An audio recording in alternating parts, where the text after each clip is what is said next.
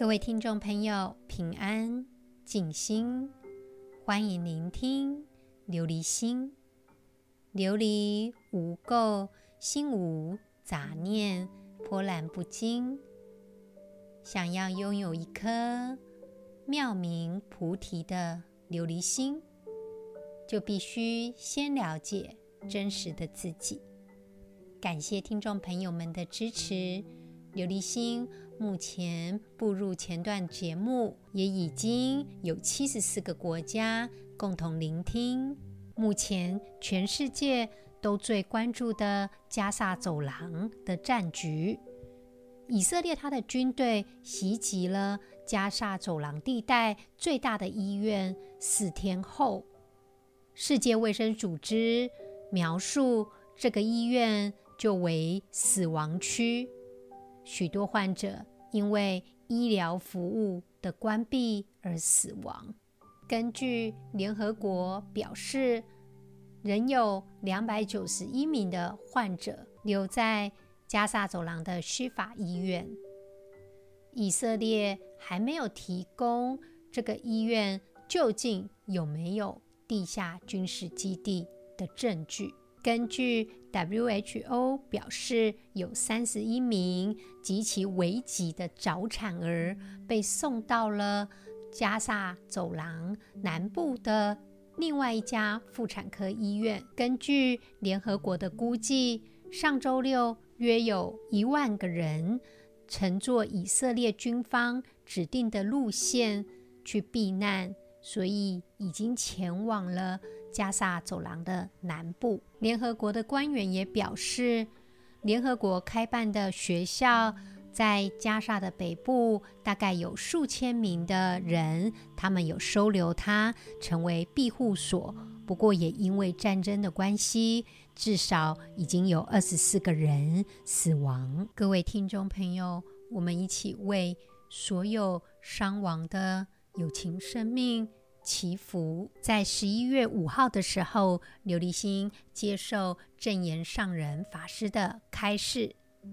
上人说：“我们作为人要有悲悯心。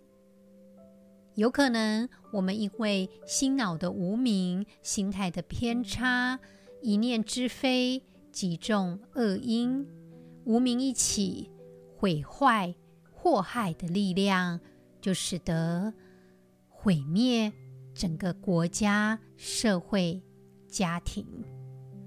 所以说，我们对于任何资讯都要能够多看、多听、多浏览，学习用智眼观具一切性，才不会陷入以井观天。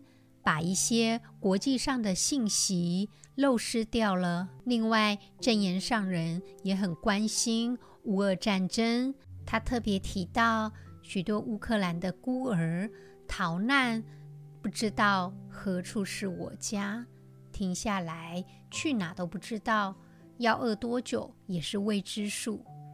其实，许多因为战争而产生的难民。都过着这样无望的日子。上人说，天下的福田是要靠菩萨来播种。上人说，普天之下一亩亩的土地都藏有菩提的种子，人人都有佛性，只是含藏在我们的心地当中，被埋没着。因为缺着缘分，只要我们众缘具足，耕耘土地，种子它就可以萌芽。地球上的苦难很多，人世间的苦跟病与环境，其实都很让我们烦恼。只要我们人与人之间能够互相分享，善行多做。因为真正的富是在富有爱心。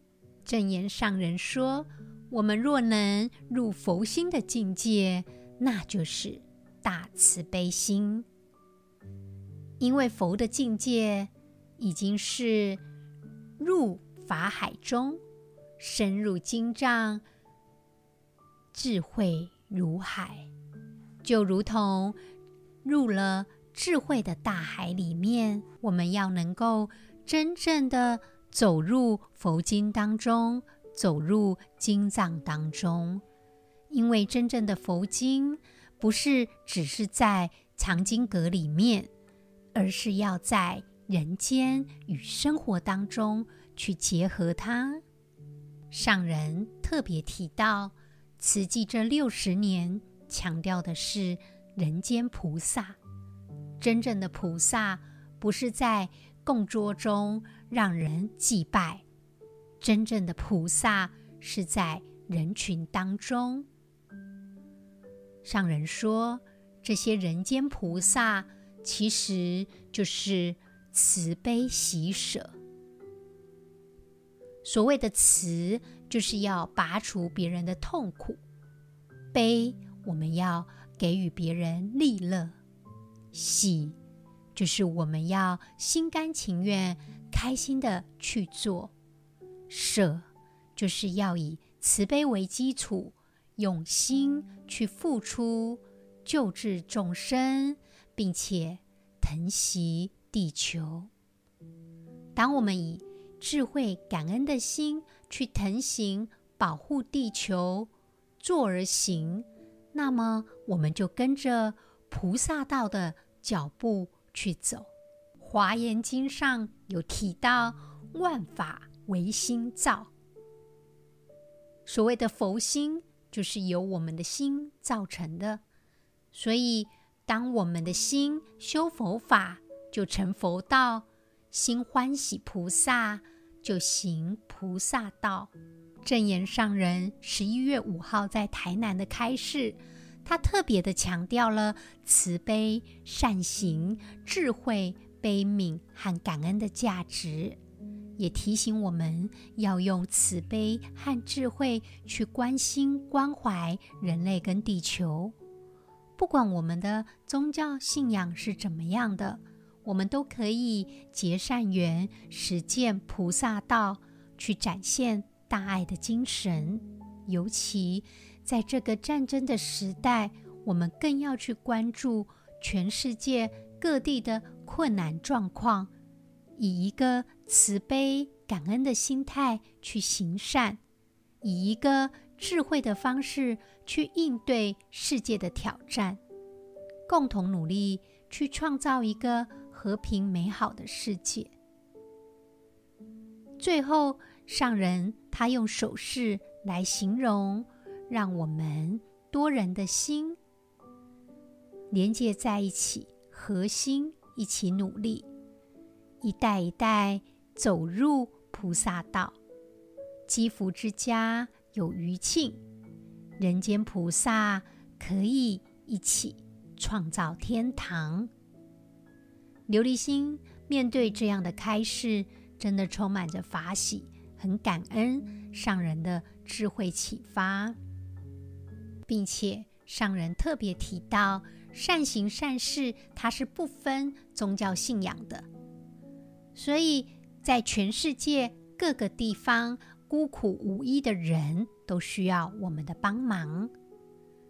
在此际，他们有对叙利亚的灾民去做援助，所以有些伊斯兰教徒为了表达感谢，送了五百年前重要的古籍手抄《古兰经》，上人也是欢喜接受。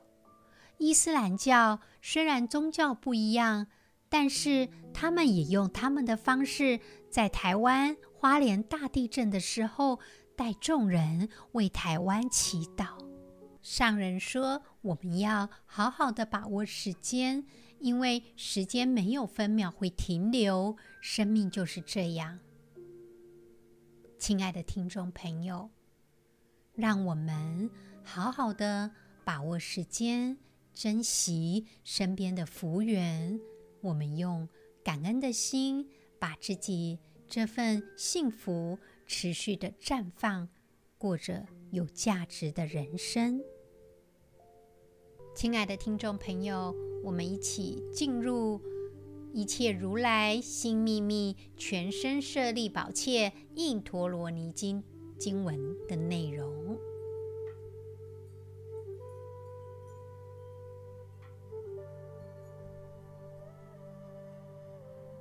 于是世尊即从坐起，才起座椅，从佛生出种种光明，间错妙色，照处十方。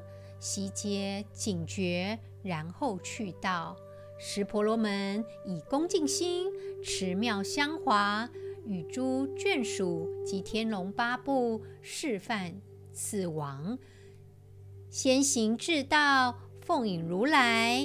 尔时世尊前路不远，终至一园，名曰风财。在经文当中，释迦牟尼佛他从座位上站了起来，才刚站起来，他的身上就放出种种不可思议的光明，普照十方，也使得各处的众生都觉醒了。于是众生就一起前往这个无垢妙光居士的家中，而在这个时候，无垢妙光居士他恭敬地。持着香花，在这里经文提到的天龙八部，这个大家可能会想到是金庸小说《天龙八部》。不过，在佛教的哲学当中，天龙八部意思就是佛教护法的神队，他们以天龙为首的八种神话种族，这八种包括。天众、龙众、夜叉、乾闥婆，这里的乾闥婆，佛教来说，他们是多布施行善，喜欢演奏乐曲所得的果报因缘，并且这个乾闥婆的种族，他们也属于天神之一，他们是不喝酒也不杀生的。再来，《天龙八部》里面的阿修罗也是不饮酒的。另外呢，《天龙八部》之一包括迦楼罗。这个迦楼罗，它在印度神话当中是一种巨鸟。他的形象呢，在东亚非常的有名，而在中亚跟南西伯利亚，因为受到藏传佛教的影响，也有。迦楼罗的神话，你可以在泰国的国徽以及印尼国家航空看到迦楼罗的神像。迦楼罗它代表力量和勇气之神。以佛教的哲学来说，迦楼罗它也是观世音的护法。因为观世音菩萨他的形象万千，他也可以化身为迦楼罗。另外，天龙八部的神也包括了紧那罗。紧那罗跟刚刚提到的乾闥婆，他们都是音乐神。乾闥婆呢，他是负责演奏音乐，而紧那罗他是负责。演唱以及舞蹈的部分，所以佛教的哲学也有提过，观世音菩萨曾经化身为紧那罗，劝人发菩提心，并且紧那罗也代表着神乐、法乐、执法的月神。最后提到的天龙八部之一是摩睺罗伽。这个摩睺罗伽，其实在佛教的传说当中，它是蟒蛇之神，在《维摩经》当中又称为地龙。在这个天龙八部的说法，其实很常出现在佛经当中。以释迦牟尼佛说法的时候，天龙八部就是代表听众。护法，所以说天龙八部包括天人、龙、夜叉、乾闥婆、阿修罗、伽楼罗、紧那罗、摩睺罗伽，他们是八类的护法。在《法华经》当中的灵山会也提到天龙、伽驮婆、阿修罗等八部神集会，所以华严圣众也称为天龙八部。继续经文的内容，当时婆罗门他就以恭敬的心，执着上妙香花，与其他诸大众。包括天龙八部示范，在经文当中的示范，这个示是指帝释，梵是指梵王，这两个是依附在释迦牟尼佛经轮当中常见的守护神。还有经文提到的四大天王，包括东方持国天王，西方。广目天王，南方增长天王，北方多闻天王。所以经文中意思就是有许多诸大众，他们一起开道奉迎如来。这个时候，释迦牟尼佛走了不远，中途就经过了一座园林。这个园林的名称叫做风财，风财。它的梵文名称叫做 Bhagavati，意思就是福德尊贵的意思。所以这个园林代表着福德尊贵。我们继续经文的内容：于彼园中有古朽塔，摧坏崩倒，荆棘掩挺，蔓草丰护，瓦砾埋影状。若土堆。尔时世尊进往塔所，于是塔上放大光明，照耀至圣。于土具中出声赞言：“善哉，善哉，释迦牟尼！今日所行极善境界。”又婆罗门如雨，今日获大善利。在这个庭园当中，有一座已经朽坏的古塔。这个古塔呢，它隐没在一片荒烟蔓草之中。古塔的瓦砾崩塌，散落成一个土堆状。释迦牟尼佛。他往古塔的方向走去，没想到这个时候塔上忽然放出大光明，还从土堆中发出声音。这个声音说道：“很好，很好，释迦牟尼佛，你今天所做的是一个极为善妙殊胜的境界。无垢妙光居士今天。”也会获得很大的功德。这段经文会让人家想到，当时这个一切如来心秘密全身舍利宝切印陀罗尼经，是从雷峰塔倒塌之后，它的塔砖里面所发现的。所以经文它提到的这个原来叫做风财的园林里面的那个古塔。的瓦砾就是散落成一个土堆状。当释迦牟尼佛从那个古塔的方向走去之后呢，那个塔突然就放出大光明，并且还出声说：“这是个善妙殊胜的境界。”连同旁边的那位无垢妙光居士都将获得很大的功德。所以说，这个境界。跟当时雷峰塔整个崩塌之后发现了这个经书，其实他们讲的是同一件事情。当我们在看一件事情，它崩坏了，就算福德尊贵的园林都有崩坏的一天，但是呢，却也有可以呈现光明的时刻。就跟雷峰塔整个崩坏之后，在塔砖里面发现了经书是一样的道理。在佛教的哲学当中，一切的事情都没有永远的，都有可能会崩坏。但是呢，崩坏之后出现的光明，却有可能视为通向涅槃的境界。所以，涅槃也被认为是超越轮回、超越一切苦难的状态。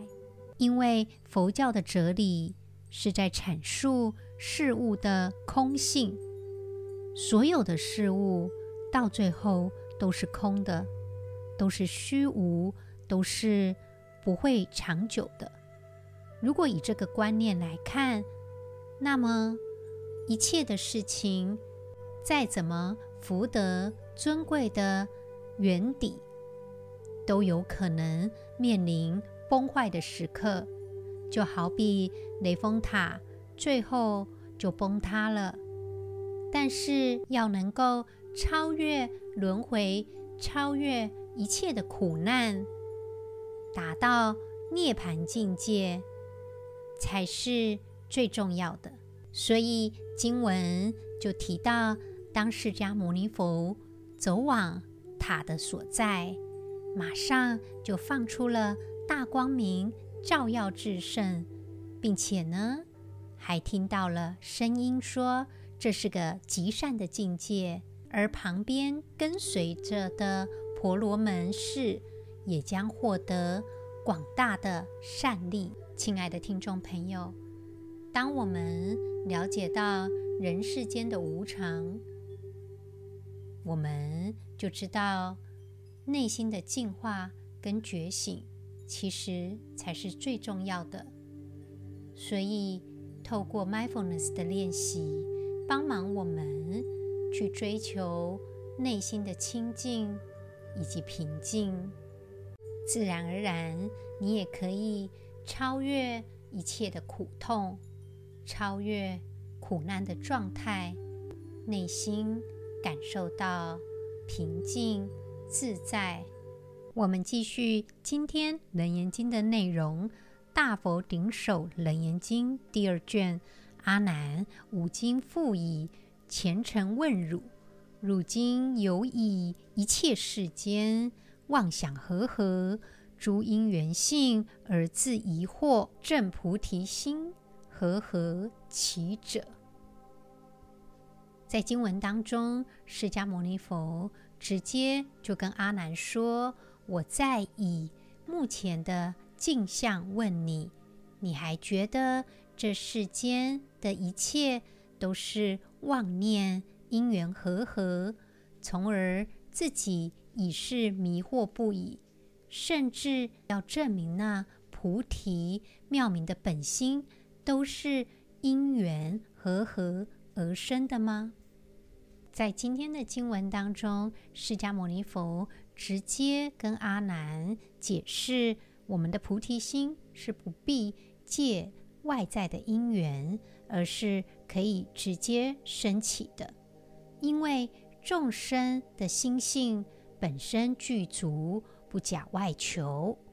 每一个人的内心这一念心知真本有，我们的这个念心。本来就是菩提心，本来只是因为受到外在的干扰，心随妄转，如此而已。所以说，真正的菩提心是不假外求的，也不需要有外面的因缘和合才会升起，因为原来的那一颗菩提心本身就在我们的心里。亲爱的听众朋友，我们一起来做今天 mindfulness 的练习。今天提到了一切的崩坏，提到了战争，提到了让我们有可能产生不安的一些事情。但是，听众朋友，就如经文所提到的，我们的心是菩提心，我们就是在光明璀璨里面。请听众朋友，我们放下一切，放下手边的事物，我们再度回到此时此刻的当下。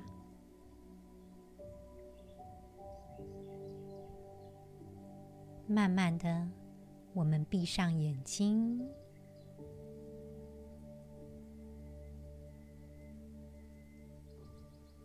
试着调整自己觉得舒服的姿势，坐着、躺着，任何你觉得舒服的姿势都好。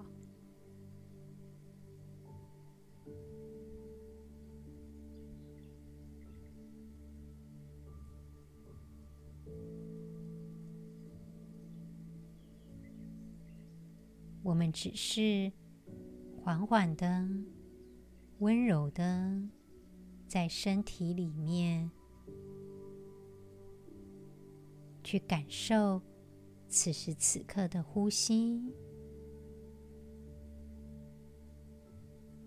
好好的享受呼吸带给我们身体的感觉。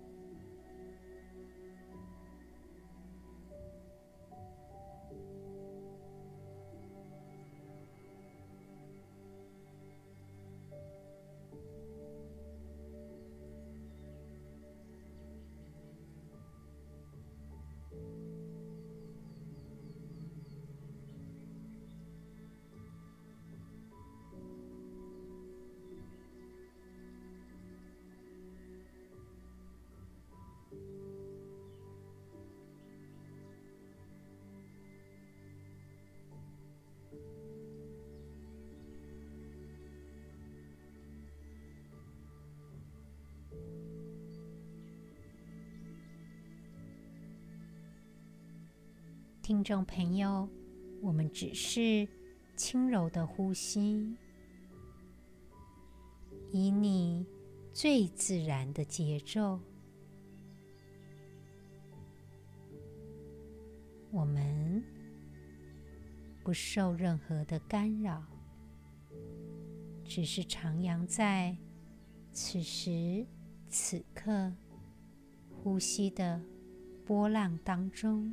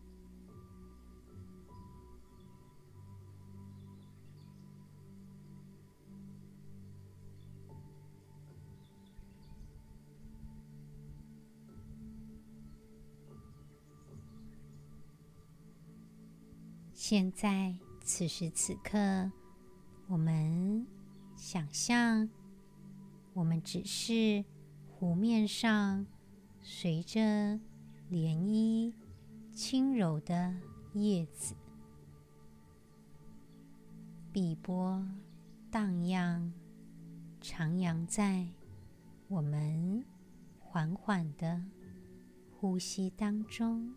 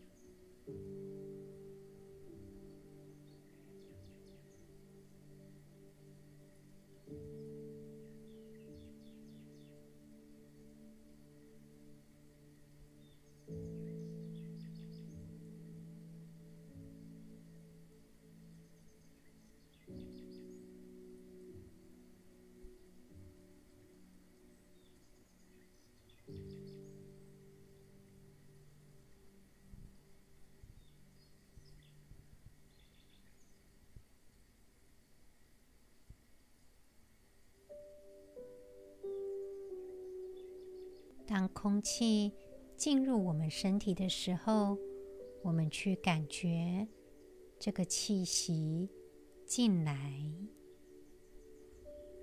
当空气离开我们的身体，我们依然清晰地去感觉它。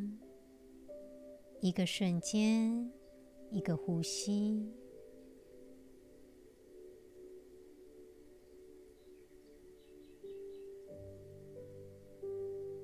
感觉我们的身体，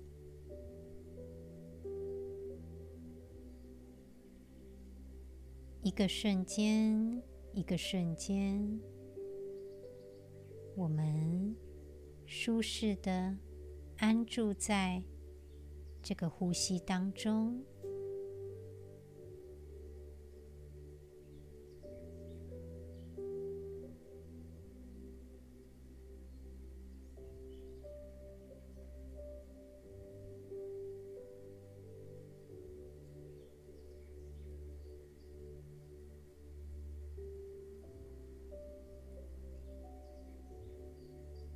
试着去感觉现在身体的感觉，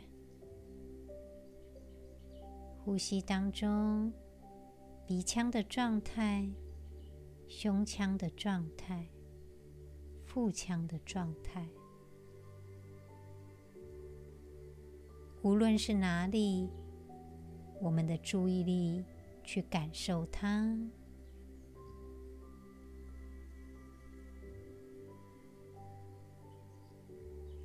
觉察我们呼吸时身体的感觉。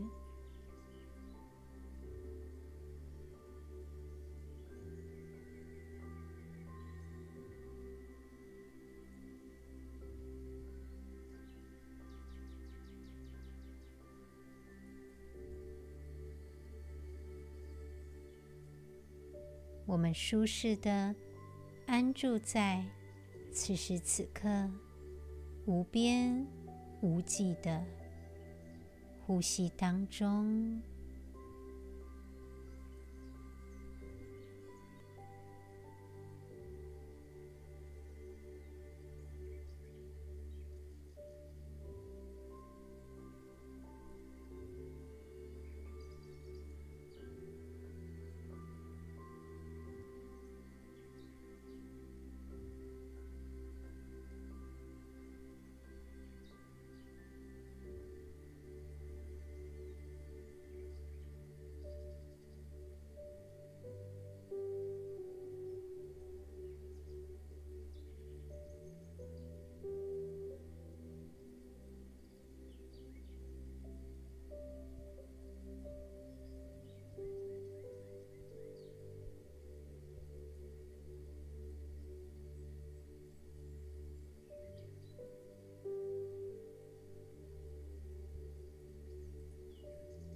亲爱的听众朋友，我们温柔的觉察呼吸的感觉。此时此刻，无论你的身体有多少疼痛，心中有多少烦忧。试着每一次的吸气，把最大的爱送给自己；试着在吐气当中，把这些不舒服、负面的情绪，利用吐气的时候带走。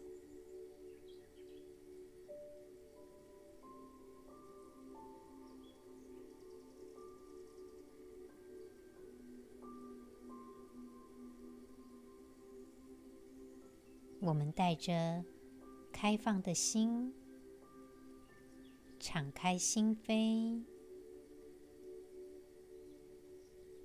吸气的时候，去感受身体上升的感觉；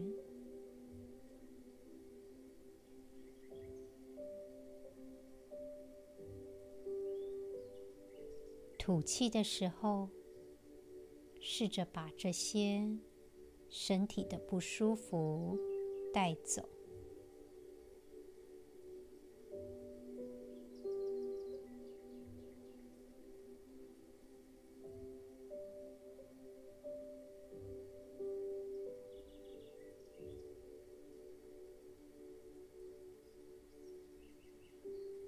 利用吸气，我们包容一个。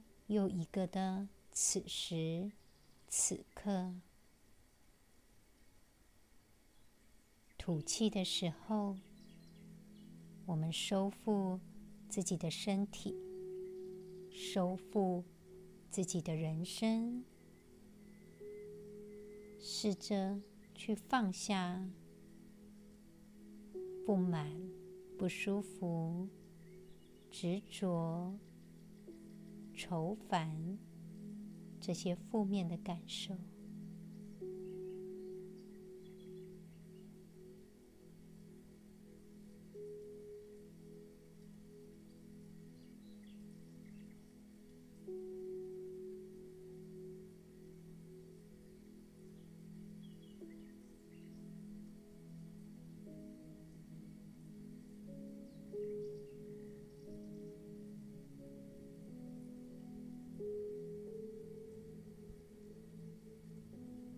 利用一次又一次的当下，我们呼吸，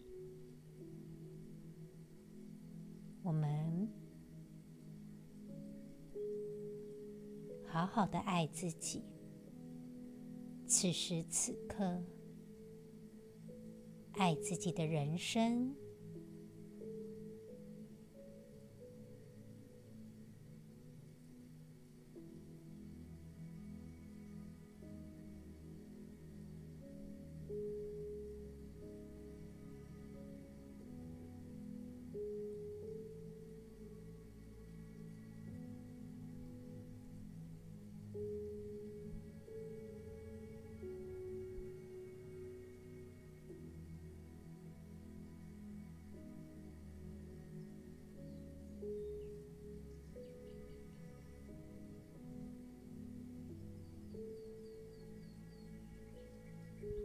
也许听众朋友此时此刻有些部分觉得不舒服，还挣扎在痛苦当中。吸气的时候，试着把那些疼痛的部位导入你的爱心，去观想这个呼吸的感觉。在吐气的时候，把这些痛苦带走。试着每一次吸气，每一个瞬间，我们去承接它，用温柔的方式去承接身体不舒服的部分。打从心里去拥抱自己，所有不舒服的部分。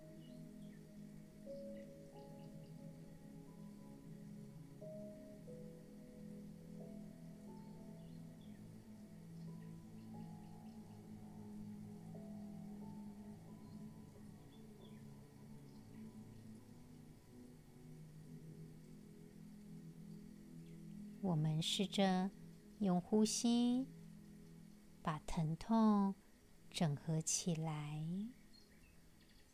觉察这一瞬间、一瞬间不舒服的感觉。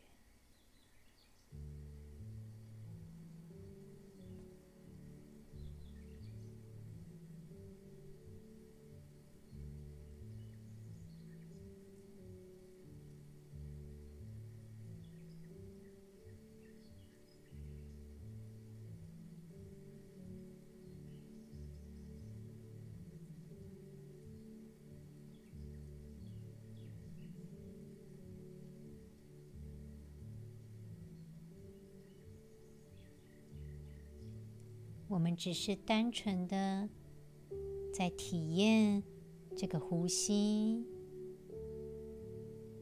单纯的在观察这个呼吸的变化。身体就好比海浪一般，潮起潮落。尽量的以最温柔的方式去感受它。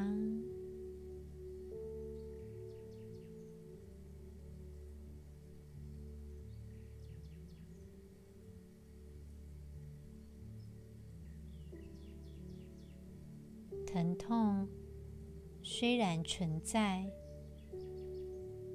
我们可以安住在。现在这个当下，一切的不舒服，一切的疼痛，一切的负面情绪，我们只是观察它。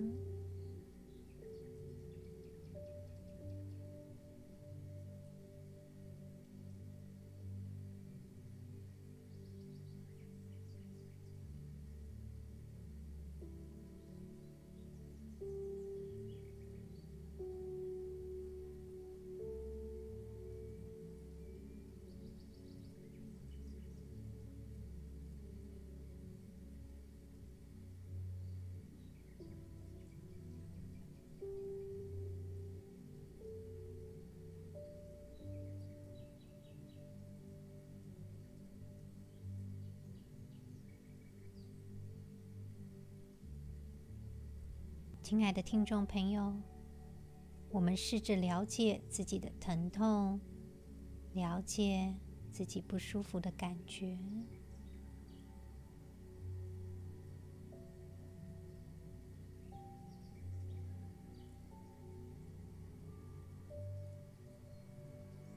不再推开它、隔离它，我们只是勇敢的去探索它。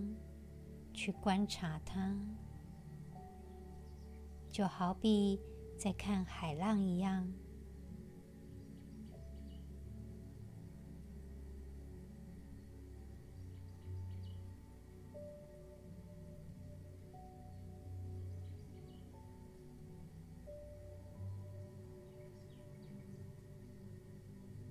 我们试着全然的去觉察它。全然的注入光明以及菩提的心，那颗我们原本就拥有的菩提心，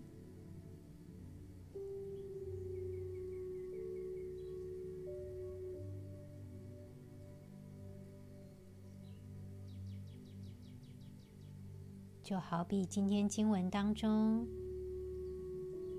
走到崩坏的土堆，依然感受到光明，光明依然存在着。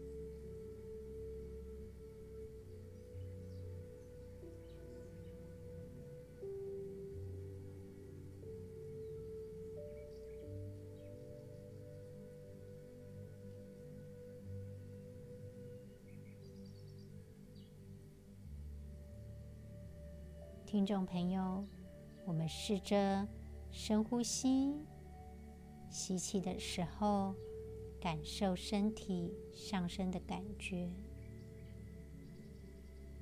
感受自己是完整的自我。吐气的时候，我们学会放下，学会。感受空气离开我们身体的感受。慢慢的，我们张开眼睛，借由今天的练习，你可以感受到生活当中许多层面，其实都是大于我们的疼痛。只要学习去观察它，而不是只是逃避隔离。只要我们勇敢的去全然观察、全然觉察、去面对，我们就有能力去跟困境。去处理它。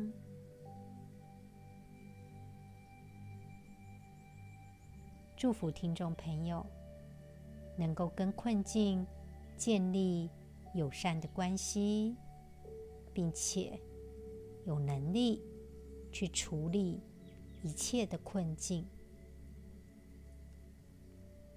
今天的节目就到这里了，试着。